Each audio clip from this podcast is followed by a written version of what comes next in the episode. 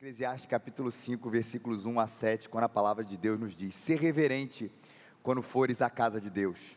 É melhor aproximar-se para ouvir do que fazer como os tolos que oferecem sacrifícios sem saber que agem mal. Não te precipites com a boca, nem seja o teu coração impulsivo para fazer promessa alguma na presença de Deus, porque Deus está no céu e tu estás na terra, portanto, sejam poucas as tuas palavras porque os sonhos vêm do muito trabalho, e o falar do tolo vem das muitas palavras. Quando fizeres algum voto a Deus, não demores a cumpri-lo, porque ele não se agrada de tolos. O que votares, trata de cumpri-lo. É melhor não fazer voto do que fazer e não cumprir. E não permitas que a tua boca te faça pecar, nem digas ao mensageiro que foi um engano. Por que provocar a ira de Deus e destruir o trabalho das tuas mãos?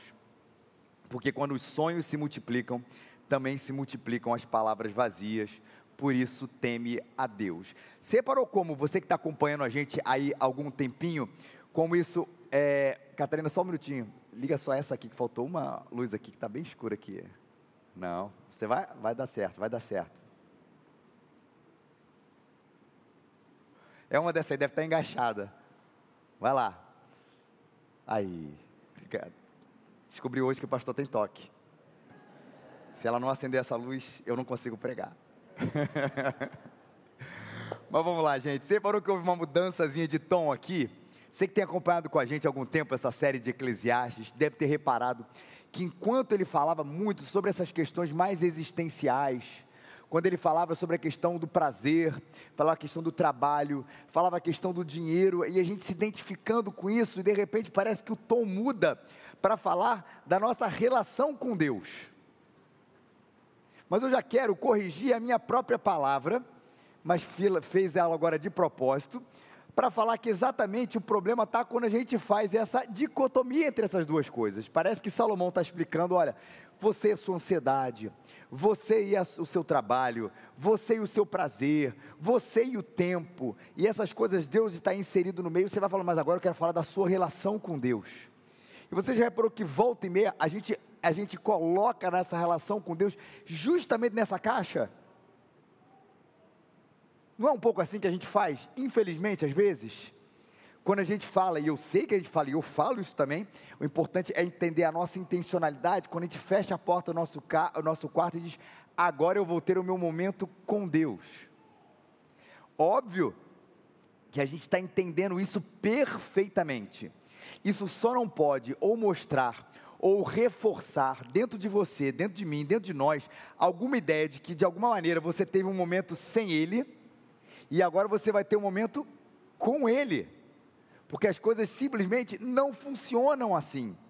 Quando Deus está falando da nossa, relação com o nosso trabalho, não é porque essa é uma relação humana do homem com o seu trabalho.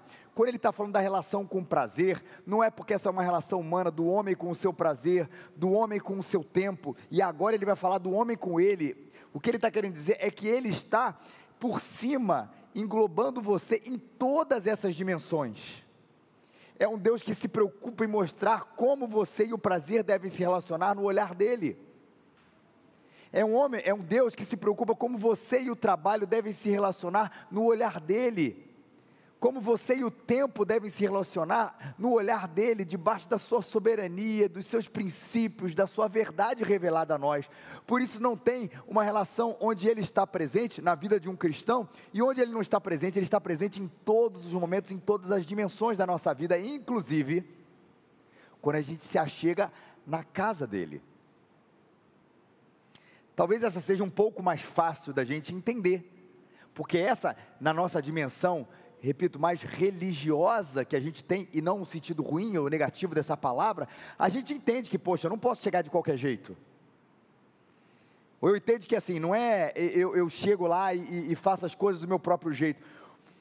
Mas ainda que a gente entenda isso, volta e meia nós mesmos achamos que a gente pode determinar como a gente se relaciona com Deus, quando na verdade para como Ele quer que a gente case, como Ele quer que a gente relacione com o tempo, como que, gente, que Ele quer que a gente relacione com o prazer, com o trabalho, a gente também tem que perguntar a Ele como é que o Senhor quer que a gente se relacione comigo.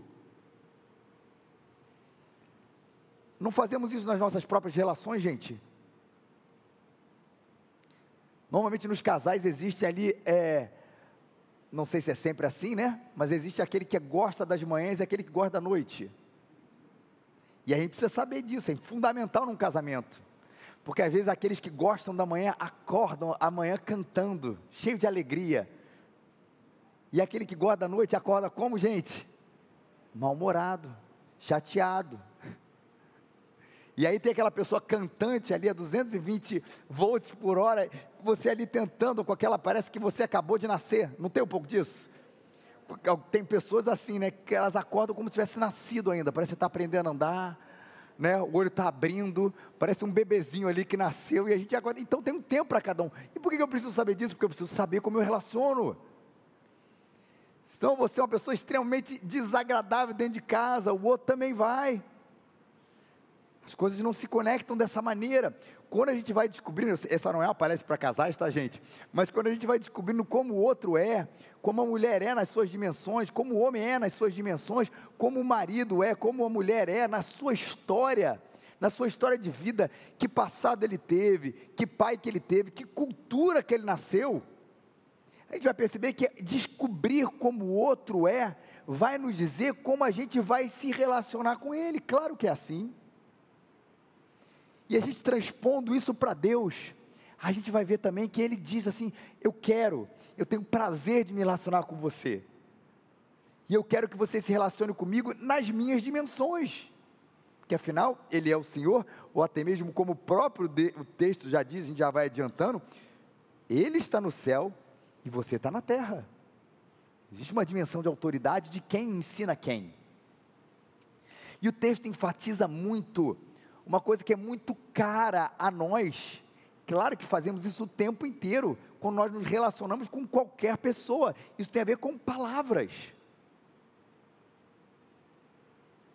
Duas pessoas que não se falam, não tem como se relacionar. Não, mas tem as pessoas que têm uma, uma deficiência auditiva, ainda assim elas se comunicam. Claro que se comunicam.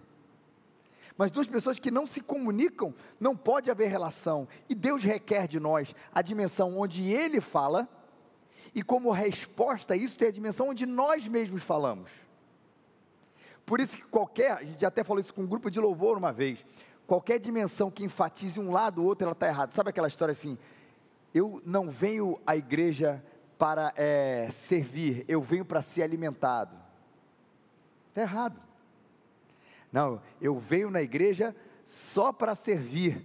Eu não venho para se alimentar. Está errado. É uma resposta aqui, é uma via de mão dupla.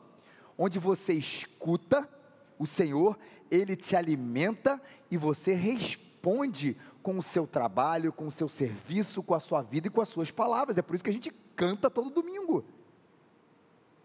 Ele é grande, Ele é maravilhoso. Benélio, aqui o texto de Romanos, Ele entregou o seu Filho por nós quando nós éramos pecadores, nos amou, e a gente, diante daquele amor, esse texto que nos abriu, nos prepara para responder essa verdade que Ele nos deu em amor, cantando tudo que nós cantamos aqui.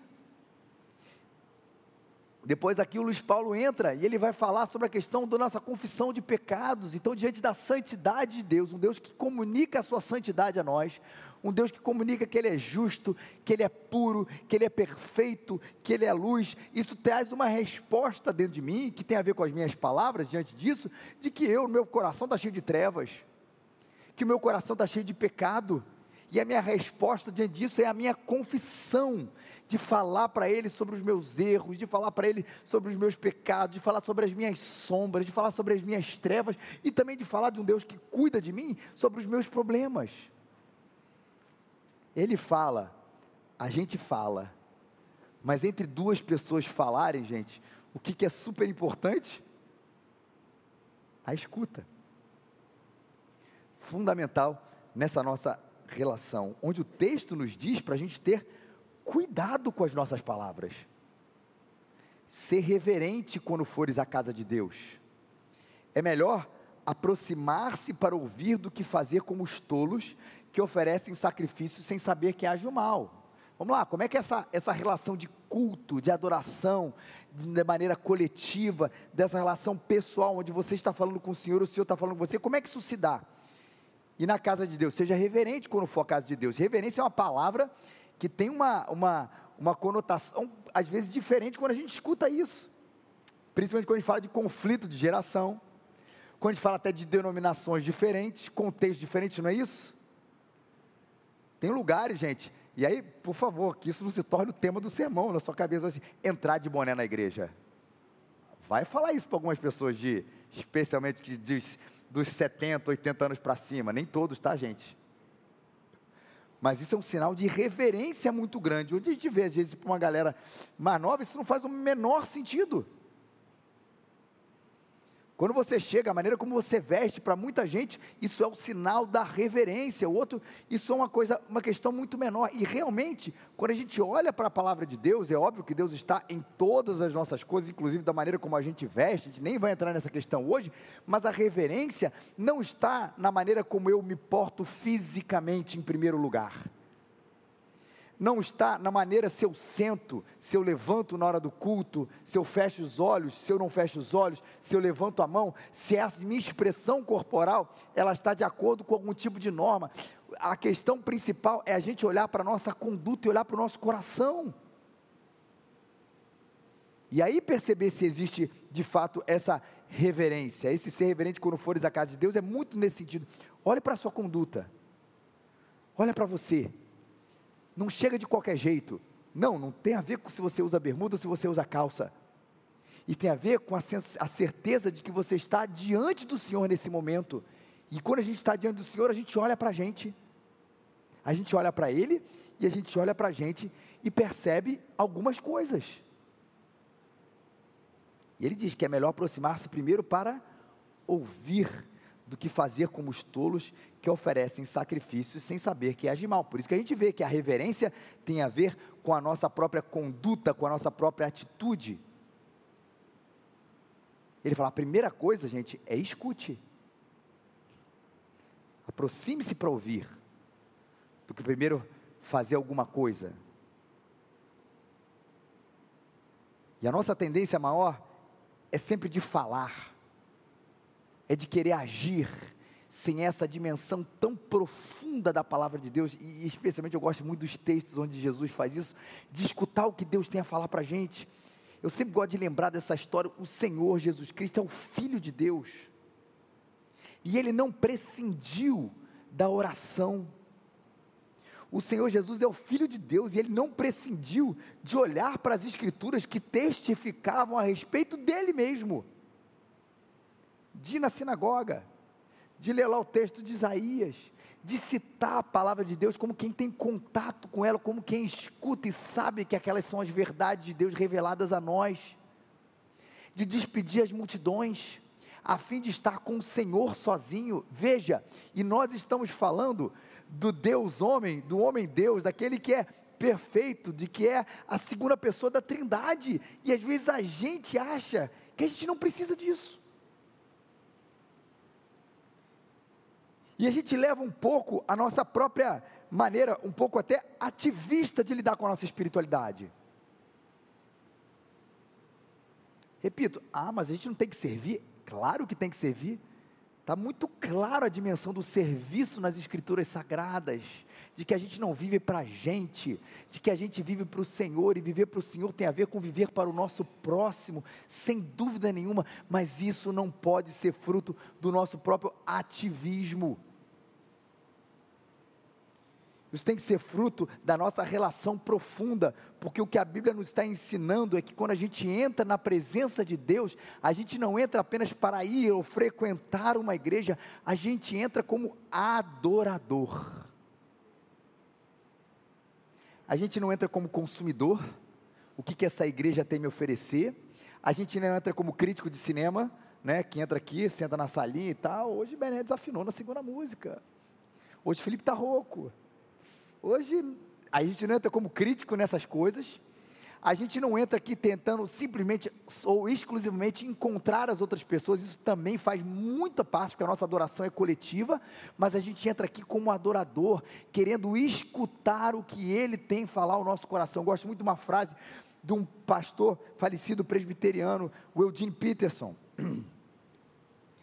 Deus está falando, ele diz, e deve ser ouvido mas de que serve um Deus que fala se não há ouvidos que o ouçam?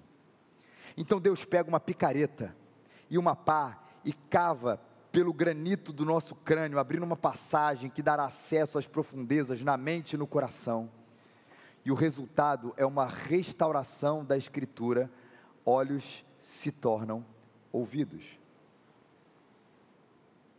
A gente não canta isso? Abra os olhos do meu coração. Que na verdade é um texto da palavra de Deus. Abrir os olhos do meu coração. E é isso que Deus faz. Porque Ele quer ser ouvido por nós. E porque Ele quer ser ouvido por nós, porque Ele quer se relacionar com a gente e mostrar como de fato é a vida.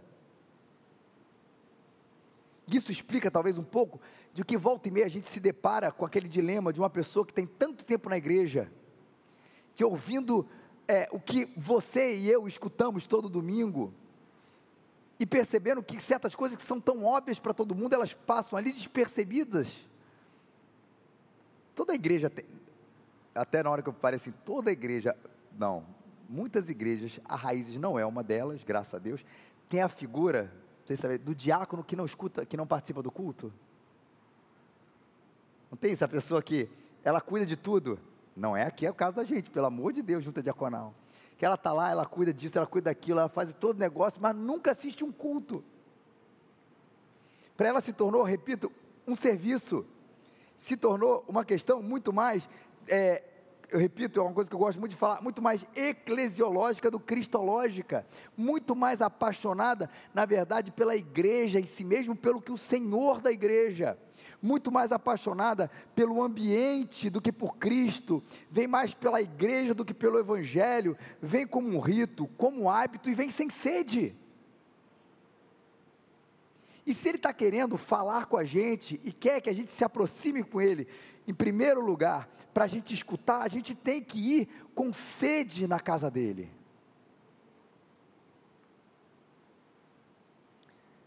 Sei que é um grande problema que a gente tem, que aqueles que dizem que amam a Cristo, mas não amam a sua igreja. Mas existe também um problema, especialmente quando a gente vai se afastando, com o tempo vai gerando dentro de nós, que tá, Cristo está em segundo lugar, porque eles amam a igreja e Cristo logo depois, e não o contrário, é um problema também mais disfarçado. A paixão por isso aqui, e é apaixonante, gente, é ou não é? Quando a gente vê a igreja crescendo, quando a gente vê a igreja se estruturando, quando a gente vê os ministérios acontecendo, quando a gente vê os eventos acontecendo, a gente começa a ter uma paixão. Isso é muito claro também, às vezes, no coração dos próprios pastores.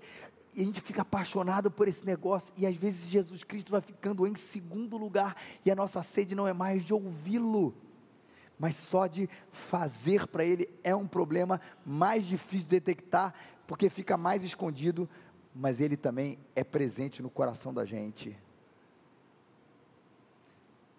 Mas, gente, aquele que ama a estrutura, que ama o convívio, que ama a familiaridade está aqui, que ama os valores, que ama servir, mas que ama isso em resposta ao amor a Cristo, queridos, pode ter certeza, ele está no caminho certo.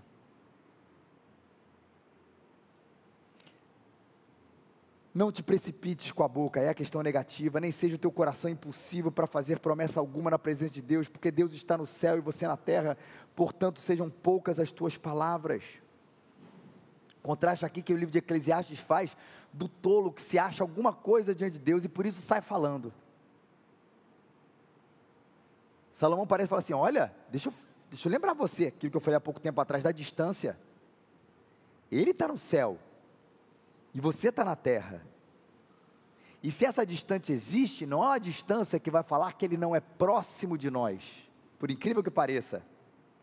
Não é uma distância geográfica da qual ele é um Senhor inacessível, porque ele está lá no seu alto e sublime trono e monte, e a gente não consegue chegar até ele, porque na verdade essa é a história mesmo, a gente não consegue, mas ele se chegou até nós, ele é próximo de nós, mas existe uma distância qualitativa onde eu não argumento com o Senhor entre como se eu fosse duas pessoas iguais.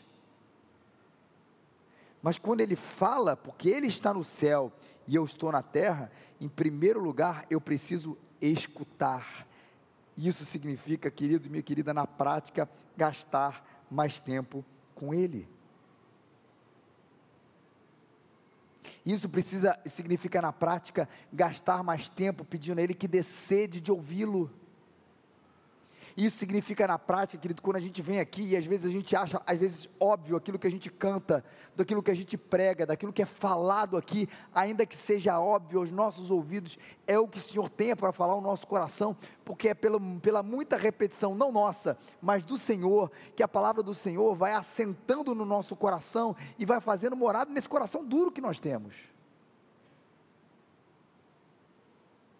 Nosso processo de santificação, não é um pouco assim que acontece? Às vezes parece que tem um clique de alguma coisa que começa a fazer sentido para você, e o que aconteceu com você não foi que pela primeira vez você recebeu uma informação espiritual, uma informação da palavra que você não tinha acesso antes. Mas os seus olhos do seu coração foram desvendados para que aquela verdade fosse assentada plantada dentro de você, porque ele fez aquele processo que até o Edin Peterson fala, ele falou, falou, falou, e mesmo com nossa dura serviço, ele abriu com a picareta o nosso cérebro, o nosso coração e colocou a sua palavra dentro de nós, para que isso pudesse crescer. E essa palavra que é escutada aqui e é escutada aqui, isso fizesse uma diferença enorme no nosso coração. Mas será que a gente precisa que todo o processo seja assim doloroso? Ou será que a gente já chegasse com esse espírito adorador, submisso? Ele está no céu e eu estou na terra. Ah, será que as coisas não seriam um pouquinho mais fáceis? O Senhor está no seu santo templo, cale-se diante dele toda a terra. Sempre lembro que quando eu era criança, esse era o versículo para o quê? Para as crianças ficarem em silêncio na igreja. O Senhor está no seu santo templo, cale-se diante dele toda a terra. E não é isso. Eu até posso estar falando alto, ou coisa, por exemplo, até dar um barulho no culto. Mas ele está nos céus, eu estou na terra. Se ele falou, eu escuto com o coração submisso porque os sonhos vêm do muito trabalho e o falar do tolo vem das muitas palavras. Ele está falando mais uma vez: refreia a sua língua, gaste mais tempo ouvindo e aprendendo do Senhor do que sendo precipitado dizendo que você vai fazer isso ou aquilo. Ele vai usar um que dizem aqui, né, os comentaristas que é um ditado dos muitos trabalhos vem os muitos sonhos que esse ditado quer dizer aqui? Há duas hipóteses aqui, né? O importante é o que ele vem falar depois. O falar do tolo vem das muitas palavras, mas ele usa um ditado para ilustrar isso. Talvez mais você faz, mais você quer dormir. Talvez ele esteja querendo dizer isso. De muito trabalho, acaba vindo o muito sono. Ou talvez do excesso de trabalho, pode ser essa também, vem muita preocupação, e do muita preocupação pode vir os muitos pesadelos. A gente não sabe exatamente o que esse ditado significava na época do livro de Eclesiastes. Pode ser uma coisa, pode ser outra, ou até uma terceira interpretação, mas a gente sabe que a aplicação dele vem para dizer, ou o contraste, do falar dos tolos. Vamos pegar essa primeira hipótese aqui, olha, de muito você trabalhar, num excesso, você vai ficar mais cansado. Da mesma maneira, e é o estilo proverbial de falar, de falar, do falar do tolo vem as suas muitas palavras. Quem fala muito, já dizia os antigos, dá bom dia para quem, gente? Vocês sabem. Dá bom dia a cavalo. Fala o que não deveria. E ele vai citar um exemplo disso. Que são os votos que é uma coisa que a gente não costuma abordar muito, mas o texto fala aqui da gente não ser precipitado em relação à questão do voto, que tem a ver com aquilo que a gente está prometendo, porque quando você fizer um voto diante de Deus, não demores a cumpri-lo, porque Ele não se agrada de tolos, daqueles que falam e não fazem. O que você votar, trata de cumprir, é melhor não fazer voto do que fazer e não cumprir, né? Que história é essa de, de voto, né? O que, que a Bíblia fala sobre esse assunto. A Bíblia tem aqui no Novo Antigo Testamento algumas expressões de votos que foram colocados. Quando fizerem votos, algum voto ao Senhor, não tardarás em cumpri-los, porque o Senhor teu Deus certamente o requererá de você. Deuteronômio 23, de 21 a 23. A Bíblia não é contra os votos. Jacó fez um voto, Gênesis 28, de 20 a, de 20 a 22. Ana, 1 Samuel, de 1, 11. O livro de Salmos, fazem votos ao Senhor e cumpri-os. Cumpre os teus votos altíssimos. A gente tem que entender o que, que é isso. Voto é uma resposta de um compromisso que você faz diante do Senhor. Mas o que, que ele não é? Porque a gente usa o voto nessa outra perspectiva normalmente. O voto não é uma barganha. Sabe aquela clássica de filme? Ah, se o Senhor me livrar dessa tempestade, eu juro que eu vou fazer. Aí você faz um voto, né? Aí depois o cara esquece, né? Condicionar alguma coisa a outra coisa. Tipo assim, ó, o senhor, se o senhor agir dessa maneira, eu vou agir daquela outra, ou como um ultimato. Se o senhor, se o senhor fizer isso na minha igreja, na minha casa, no meu trabalho, na minha vida, no meu coração, eu prometo que eu vou fazer isso. Quase como quem está ali num poker espiritual jogando aquela cartada final. Agora, o senhor não tem jeito, eu até prometi te fazer isso. E o voto não é uma barganha o voto não é um ultimato. O voto não é uma maneira de pressionar o Senhor na parede. Repito, é uma resposta do seu compromisso que você tem com o Senhor frente a alguma coisa que Ele já fez com você, ou que você até acha que Ele pode fazer na sua vida, mas que você, com o seu voto, não vai pressioná-lo a fazer isso. Senhor, no dia que meu filho se converteu, eu faço um culto, eu quero fazer um culto na minha casa, eu quero fazer uma festa, não sei aonde, para honrar e glorificar o teu nome. Eu acho isso bonito. Não está pressionando Deus.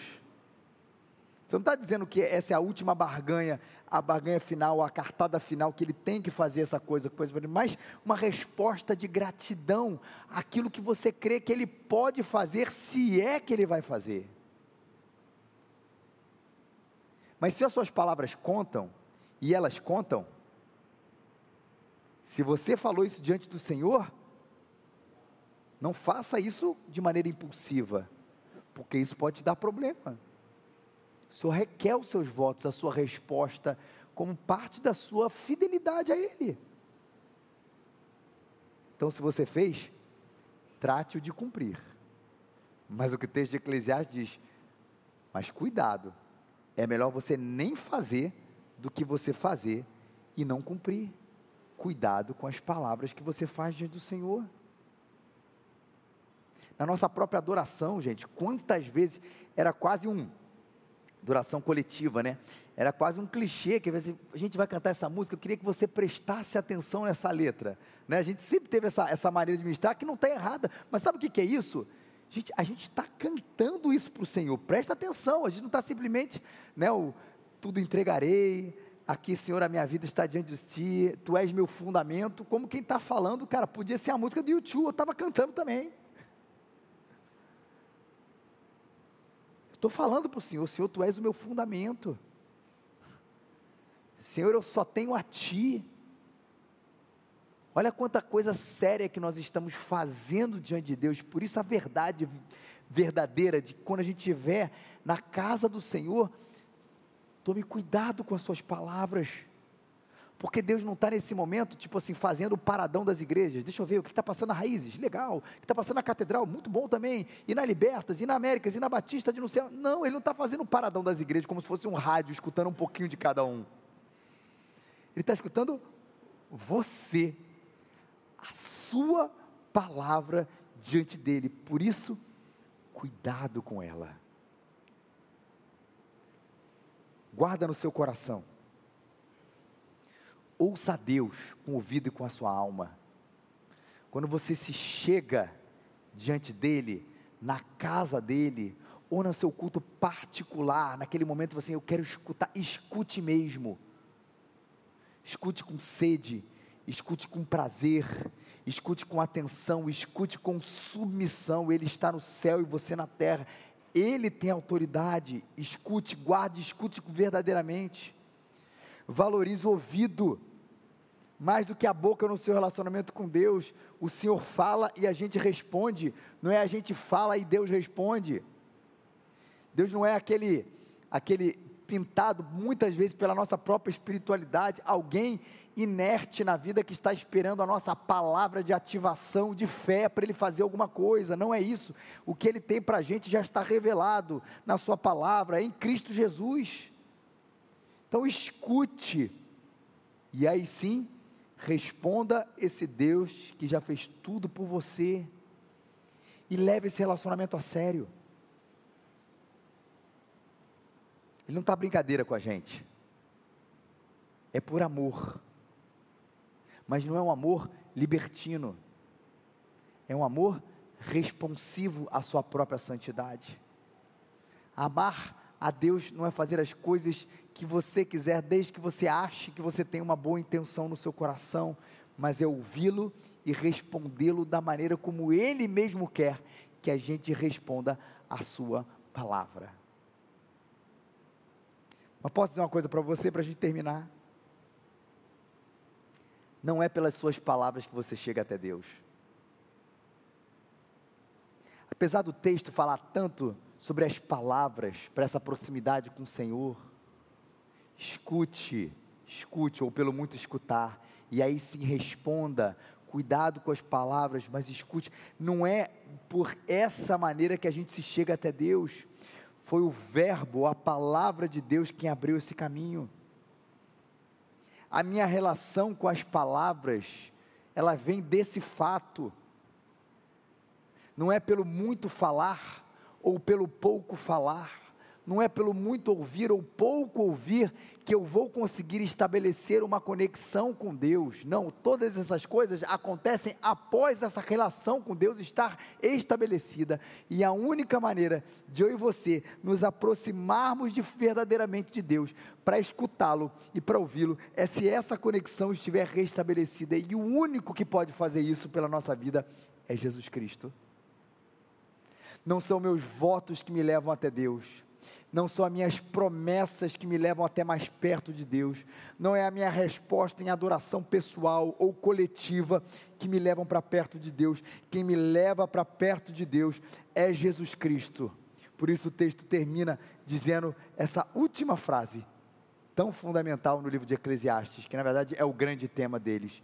Por isso, teme a Deus.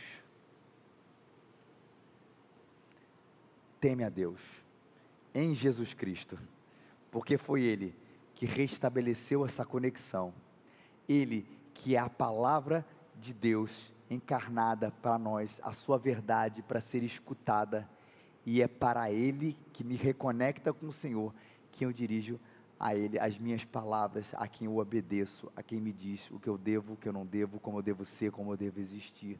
É uma resposta àquele que já me conectou com o Senhor. Teme a Deus e que o Senhor nos abençoe.